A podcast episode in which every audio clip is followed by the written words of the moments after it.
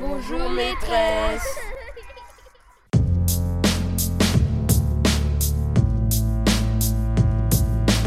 Le micro est dans la classe. Florence Sauvebois.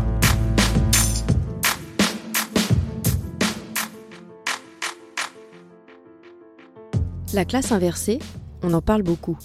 C'est un peu la pratique pédagogique à la mode ces derniers temps. Mais qu'est-ce que ça veut dire exactement?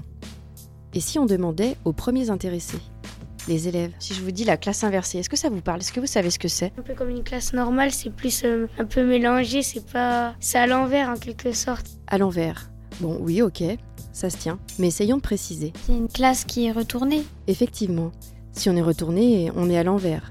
Mais bon, pas facile de faire court la tête à l'envers. Alors on continue. Ça serait un peu comme si on inversait le rôle euh, de la maîtresse et des élèves. Ah bah voilà, les élèves qui font le cours à la place du prof. Et le prof alors? Qu'est-ce qu'il fait? C'est pas les élèves qui font le cours non plus, mais en tout cas, il y a une réflexion qui est très souvent, ils posent des questions euh, aux élèves que d'autres profs auraient tendance à même pas poser, mais à, à donner la réponse tout de suite. En général, les profs ils nous donnent le cours en, en classe et ils nous disent euh, faites ces exercices à la maison. Alors que là, on voit plus la pratique en cours pour qu'on comprenne avec des exemples des exercices.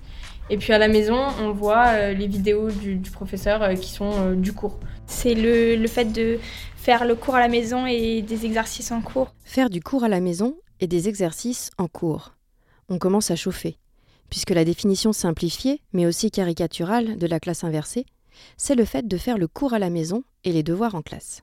Afin de pouvoir définir de manière réaliste la classe inversée comme la pratique de très nombreux enseignants, le micro est dans la classe est allé à la rencontre de trois professeurs du secondaire de l'Académie de Toulouse qui sont adeptes de la classe inversée. En faisant un peu le bilan avec l'un d'entre eux, Marie-Camille Fourcade, on a tenté de donner une définition qui colle davantage aux pratiques métissées que vous allez découvrir dans notre reportage. En fait, autour de la classe inversée s'agrègent différentes euh, pratiques et différents changements. Je sais qu'on n'est pas très à l'aise pour définir euh, ce que sont les classes inversées et euh, je pense que vous avez utilisé le, bon mot. Pour moi, ça va être une façon d'agréger plusieurs pratiques. Le plan de travail qui vient de la pédagogie freinée, la pédagogie coopérative et l'ensemble des du panel des pédagogies actives. Et je crois qu'aujourd'hui, on en est là euh, sur le concept, bien qu'à l'origine, ça soit le fameux slogan de euh, les devoirs euh, en classe et les leçons à la maison, hein, et que c'est pas pas aussi simple. Et puis d'ailleurs, ça ne correspond pas tout à fait aux didactiques et aux besoins didactiques que de fonctionner comme ça. Et en tout cas, en histoire-géographie, puisque vous parliez de la vidéo, mettre la vidéo avec l'ensemble du résumé du chapitre avant, c'est pas forcément euh, souhaitable puisque comme le dit Sylvain Connac, ben là on se prive de tout ce qui vient des élèves en termes de représentation et de questions. Donc on balaye tout ça, on ne répond à aucune question qui se pose et donc c'est pas forcément euh, légitime comme place. Donc dans le cadre des leçons d'aujourd'hui, la vidéo, elle a fonctionné plutôt comme un, un appel du pied. Euh, Marie Soulier, elle parlerait de mise en bouche, juste pour arriver au bon questionnement. Donc c'était une vidéo interactive dont on dit qu'elles sont plus efficaces pour euh, l'apprentissage qu'une simple vidéo euh, de consommation passive.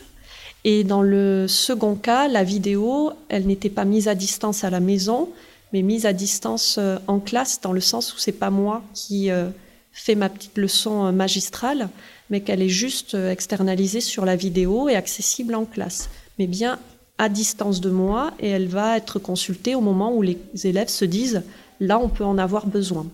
La mise à distance, c'est pas forcément à la maison finalement. Bon bah voilà.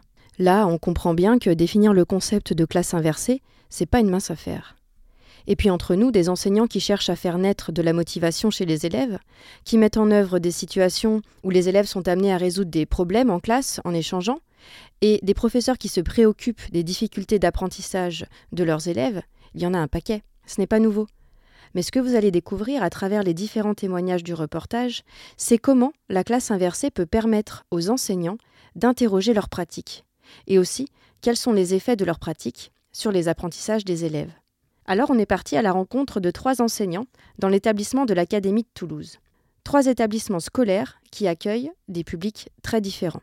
Marie-Camille Fourcade, enseignante d'histoire-géographie dans le collège Camille Claudel à Launaguet. Le collège Camille Claudel, c'est un collège de la zone périurbaine de Toulouse. Petit collège aussi, puisqu'on est à 400 élèves à peu près. Et puis au niveau socio-économique, on est grosso modo dans les classes moyennes. Patrice Cuperti, enseignant de sciences économiques et sociales au lycée international Victor Hugo à Colomiers. Oui, il s'agit d'un grand établissement en effectif, euh, principalement de lycée général et technologique, avec une particularité, c'est qu'il y a des sections internationales.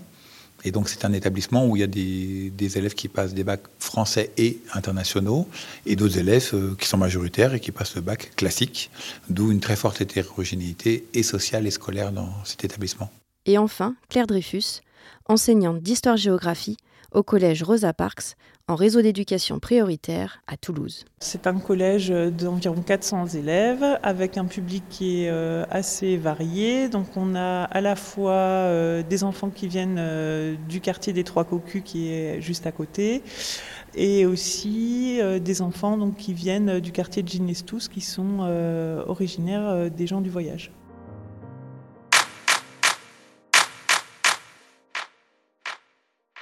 Alors, quels sont les objectifs que vous visez en pratiquant la classe inversée? Alors, euh, ça se situe à deux niveaux. Euh, d'abord pour mes élèves. Pour mes élèves, ce que je vise, c'est essentiellement euh, ben, l'acquisition, en tout cas le développement de leur autonomie, qui passerait ben, par, par tout un tas d'indicateurs comme ben, la mise en activité, l'engagement, la gestion du temps, la prise d'initiative, ce type-là d'indicateurs qui vont être essentiels pour moi de construire en classe.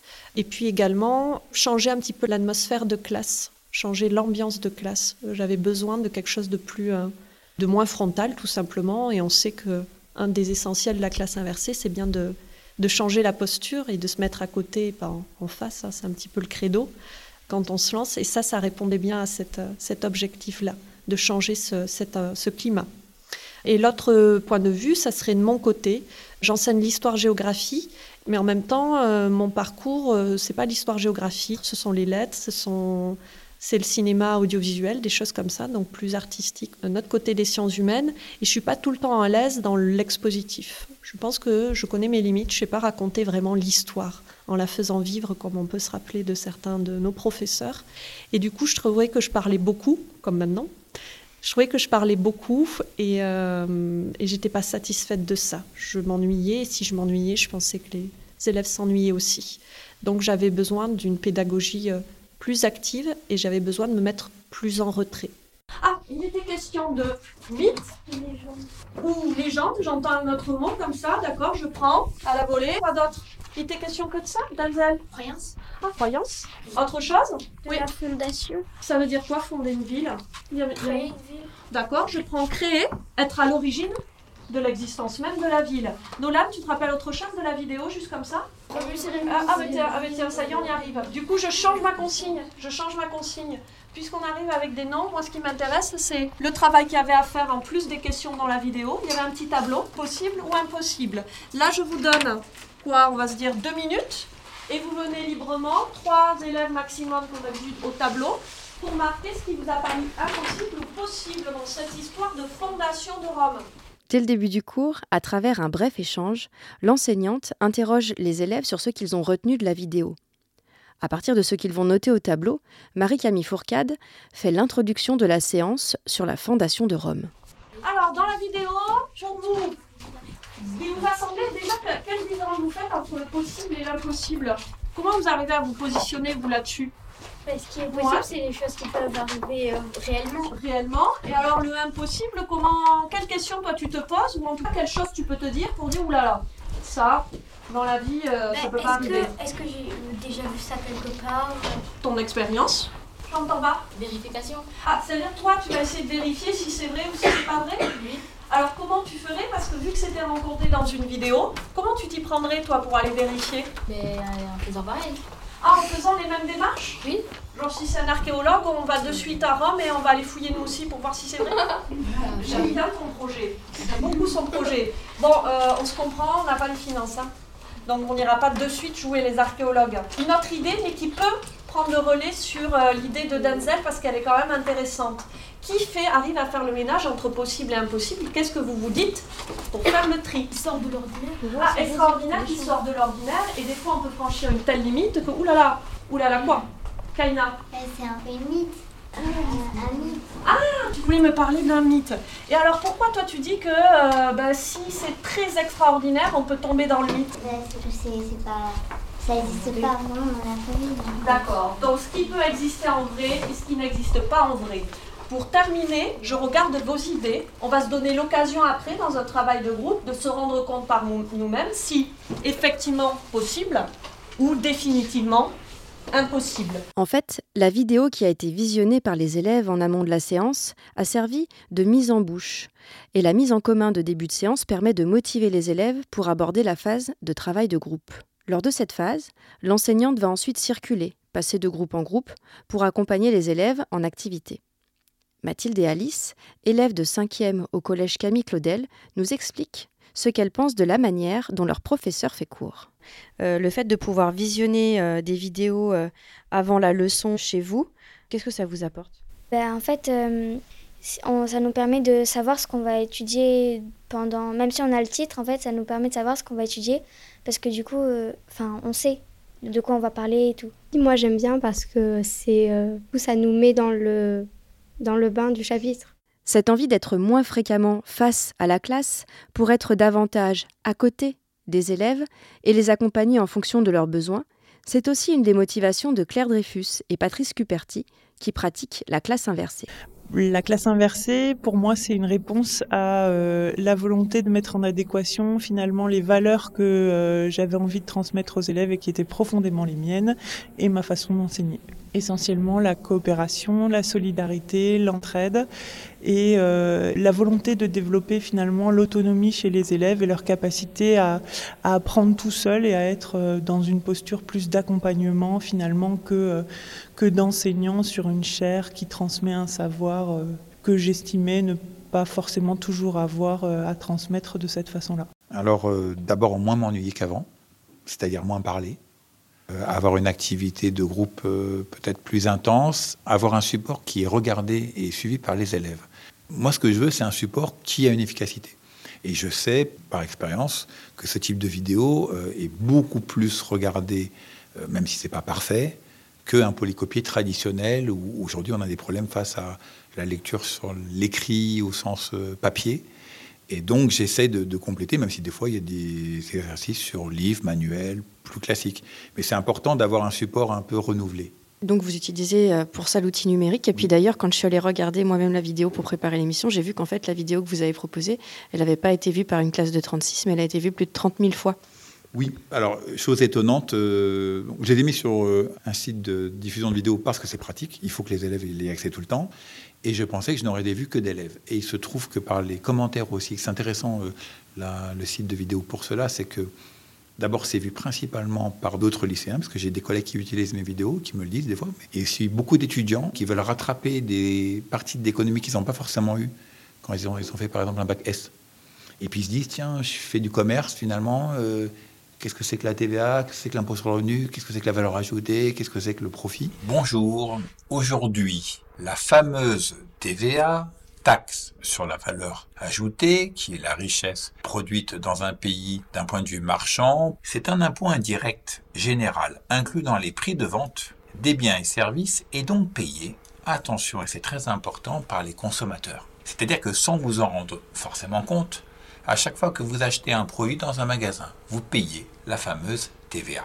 Pour cette séance, vous avez demandé à vos élèves de regarder une vidéo qui parle de la TVA. Alors, est-ce que vous faites toujours vous-même vos vidéos? Oui, euh, c'était pas mon choix au départ. J'enseigne une matière assez petite en effectif, les sciences économiques et sociales. Et quand j'ai voulu démarrer la pédagogie de la classe inversée, il y avait très peu de vidéos et beaucoup trop longues. Et je me suis vite rendu compte que mes élèves décrochaient au bout de 6-7 minutes. Et comme je disposais pas de, vidéos en français, en tous les cas, dans ma matière, j'ai commencé à en produire, puis petit à petit à, à les tester, à avoir des allers-retours, jusqu'à trouver un canevas qui était correct. Et puis là, j'ai enchaîné sur le programme. Quand on a, voilà, quand on a la technique, après, ça va assez vite. Parce que c'est finalement, ça a l'air d'être assez chronophage quand même. Le début, oui, mais c'est toujours le cas dans l'enseignement. Les premiers polycopiés qu'on a rédigés quand on était jeune prof, on mettait un temps dingue et puis petit à petit, on a été plus rapide. Donc euh, oui, mais c'est pas plus chronophage que prendre en main un nouvel outil comme le, le traitement de texte et faire un polycopier. Alors, dans la vidéo que vous proposez, il y a un moment où vous suggérez à vos élèves de faire pause pour pouvoir euh, s'exercer euh, à un calcul. Est-ce que c'est quelque chose que vous faites régulièrement et, et pourquoi? Alors effectivement, euh, dans la moitié de mes vidéos, il y a un petit exercice en cours de vidéo ou à la fin de la vidéo, parce que je me suis rendu compte que mais c'est un moyen d'introduire quelque chose d'assez intéressant en termes techniques, et que dans ma matière, il y avait beaucoup de savoir-faire. Et donc parler en général comme ça de la TVA avec une formule, mais sans vérifier qu'il y, a ce travail-là, euh, je trouve ça moins intéressant. Donc je propose cet exercice. Je peux le donner en amont à faire, mais il sera toujours refait en classe. Je peux éventuellement, pour ce type de vidéo, également décider, pour une classe qui peut-être serait moins forte, commencer à expliquer le principe de TVA, puis mettre la vidéo pendant le cours et mettre sur pause l'exercice et faire faire l'exercice pendant le cours. Ça permet comme ça une, une possibilité de divers types d'exercices et de types de méthodes.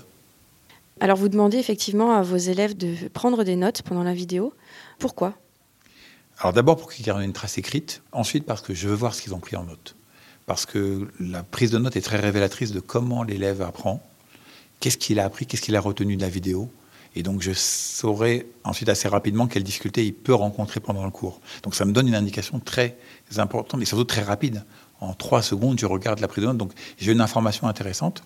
Et ensuite, quand je les mets en groupe, la, la comparaison des notes, normalement dans un groupe, logiquement, même s'ils n'ont pas tous bien pris les notes ou pas sur tout ce qui est essentiel, ils arrivent à rattraper les éléments importants pour répondre à l'exercice. Et donc ça pousse à la collaboration dans le groupe pour faire Ah oui, mais toi, est-ce que tu l'as pris? Toi, est-ce que tu l'as pas pris? Qu'est-ce que vous en pensez du fait que ce soit ces vidéos, que ce soit lui qui les fasse et pas qu'il pioche une vidéo sur, euh, sur YouTube et qu'il vous dise Vous regardez la minute 2 à 3 euh. C'est plus personnel et c'est plus adapté à notre classe, à notre niveau et on a l'impression qu'on est vraiment suivi.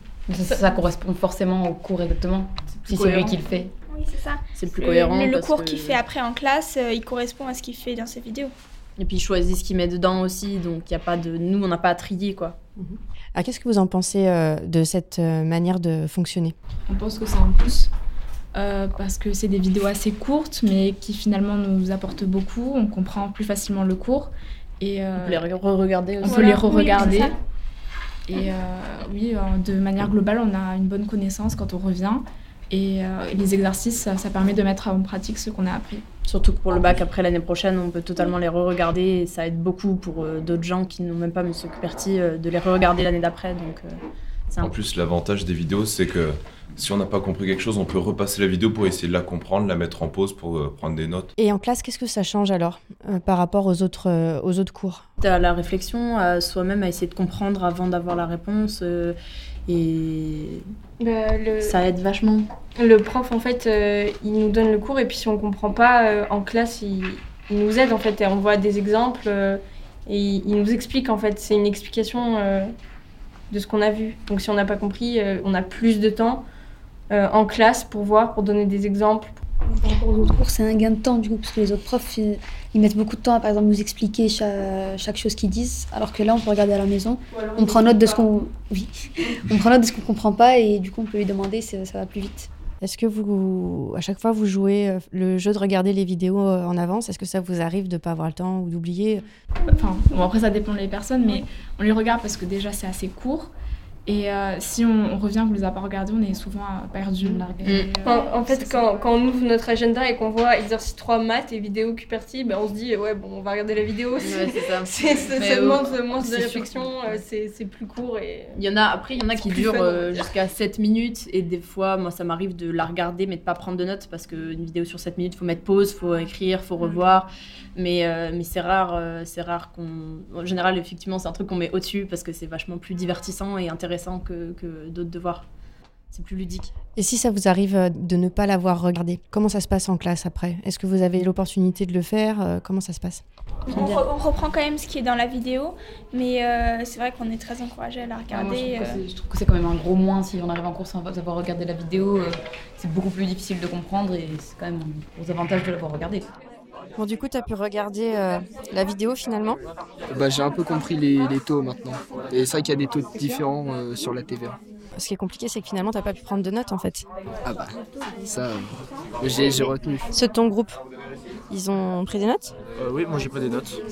Et alors, du coup, vous en sortez Oui, oui, j'y arrive. Après, je sais pas si forcément le calcul est juste, ou... mais ça va, j'arrive. Les détracteurs de la classe inversée s'interrogent sur l'effet miracle des capsules vidéo sur l'attention des élèves. Leur argument La motivation des élèves liée au changement formel sont éphémères. En entendant le témoignage de ces lycéens, On comprend que même si le visionnage de ces capsules est entré dans leurs habitudes, les élèves jouent le jeu et y trouvent un réel intérêt. On peut également entendre des réticences concernant les inégalités sociales qui seraient creusées par l'usage du numérique à la maison en termes d'accès au matériel ou aux connexions. Claire Dreyfus, enseignante d'histoire-géographie en REP, est sensible à ce problème et a trouvé des solutions pour pallier ces difficultés. Alors là, pendant la séance, on a vu que vous avez démarré par la vidéo. Alors, qui dit classe inversée, normalement dit une partie du travail chez soi euh, en amont. Comment ça se fait que vous avez euh, montré la vidéo? Est-ce que vous leur aviez demandé de le faire euh, avant?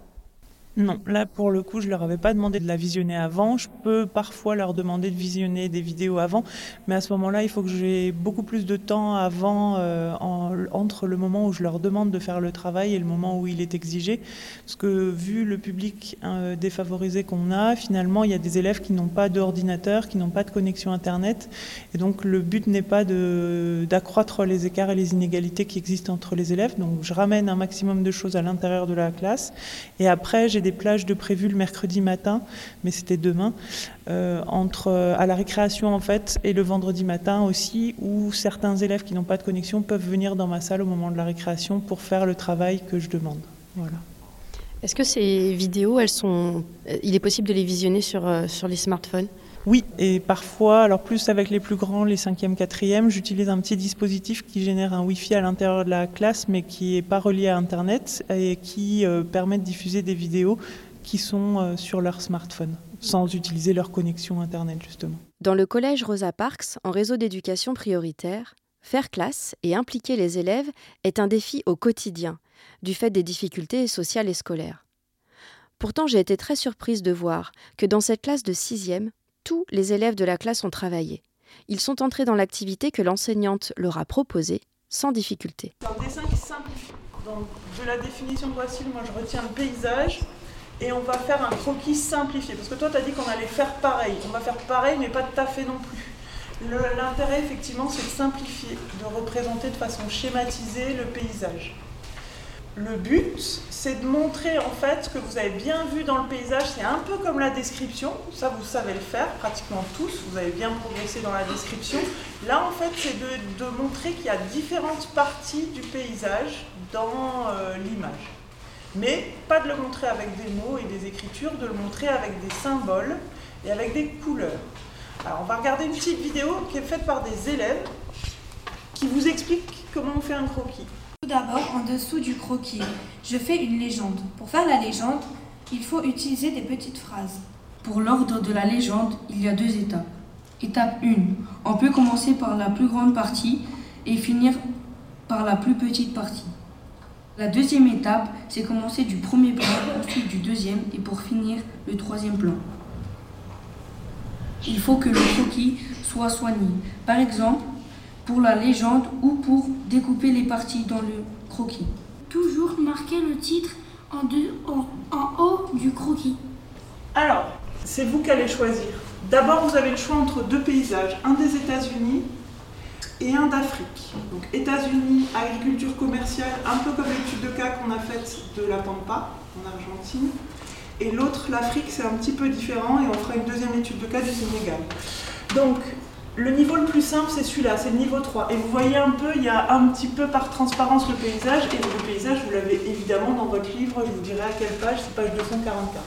Et j'ai déjà un peu complété la légende.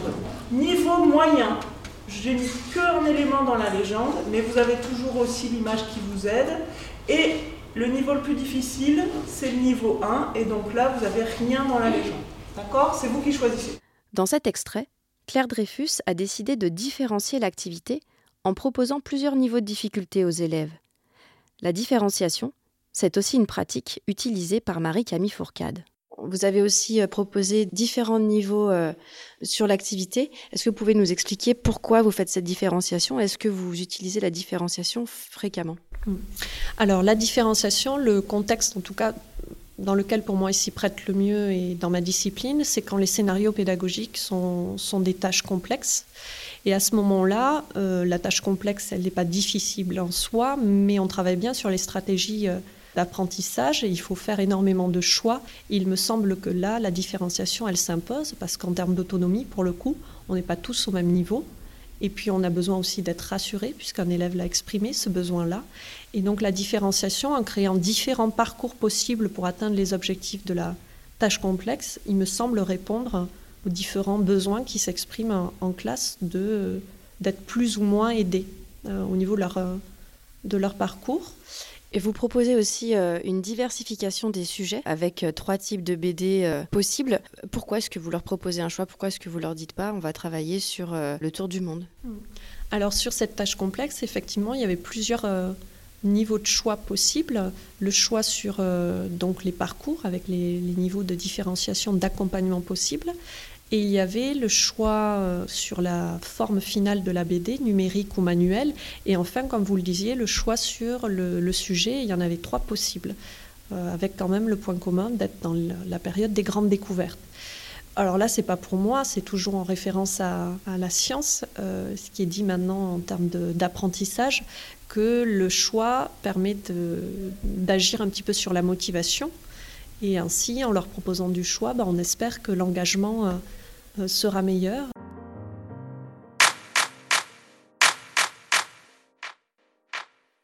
Alors, je, crois savoir que vous faites de la formation maintenant. Pourquoi est-ce que vous êtes entré dans cette euh, démarche? Alors, l'entrée a d'abord été celle de l'association Inversons la classe, dont je suis membre et euh, co-coordinatrice avec Patrice Cupertier et Marie Fourcade. Donc, euh, une des philosophies de cette association Inversons la classe, c'est vraiment de pratiquer la co-formation, la formation par les pairs, les échanges à travers la semaine de la classe inversée ou le congrès de la classe inversée qui se tiendra à Paris fin juin, début juillet. Et par ce biais-là, finalement, j'ai été amenée à rencontrer d'autres personnes qui m'ont apporté euh, beaucoup de choses et ensuite à les transmettre aussi via les réseaux sociaux, via nos rencontres à Ludovia, par exemple, ou au moment de la classe inversée. Et c'est aussi d'une expérience que j'avais il y a quelques années de formation, mais euh, sur des sujets transversaux, donc c'était la gestion de classe plus que l'histoire géo. Et donc les deux ont fait que j'ai eu envie de passer le certificat de formatrice et de consacrer du temps cette année à, délivrer des formations sur la classe inversée.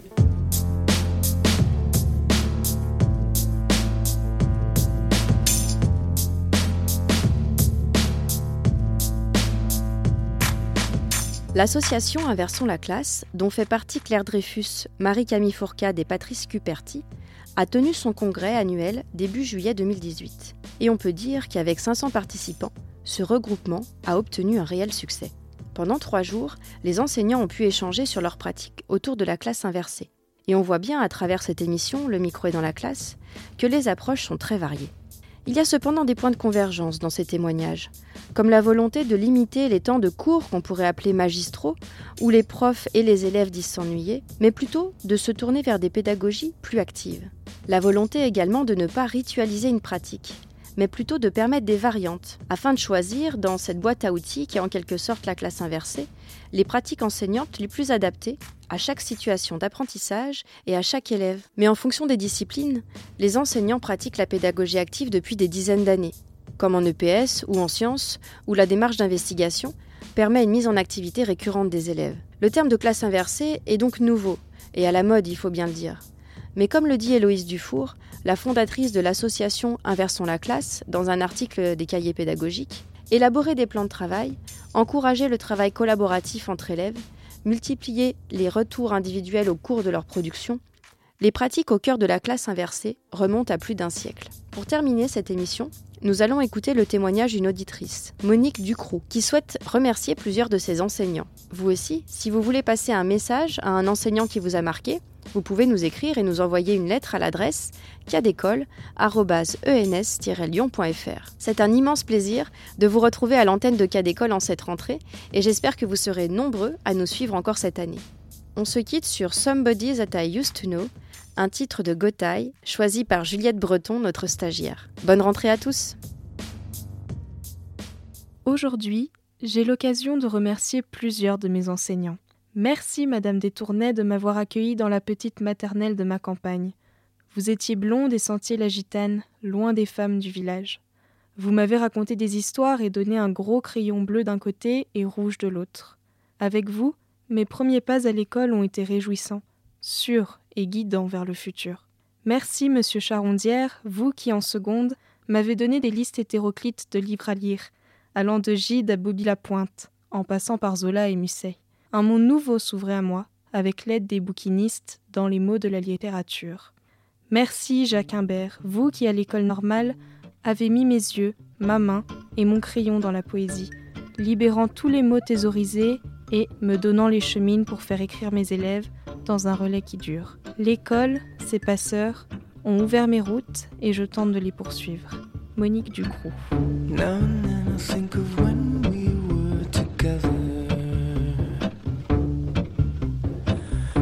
You said you felt so happy you could die. I told myself that you were right for me, but felt so lonely in your company. But that was love and it's innate, I still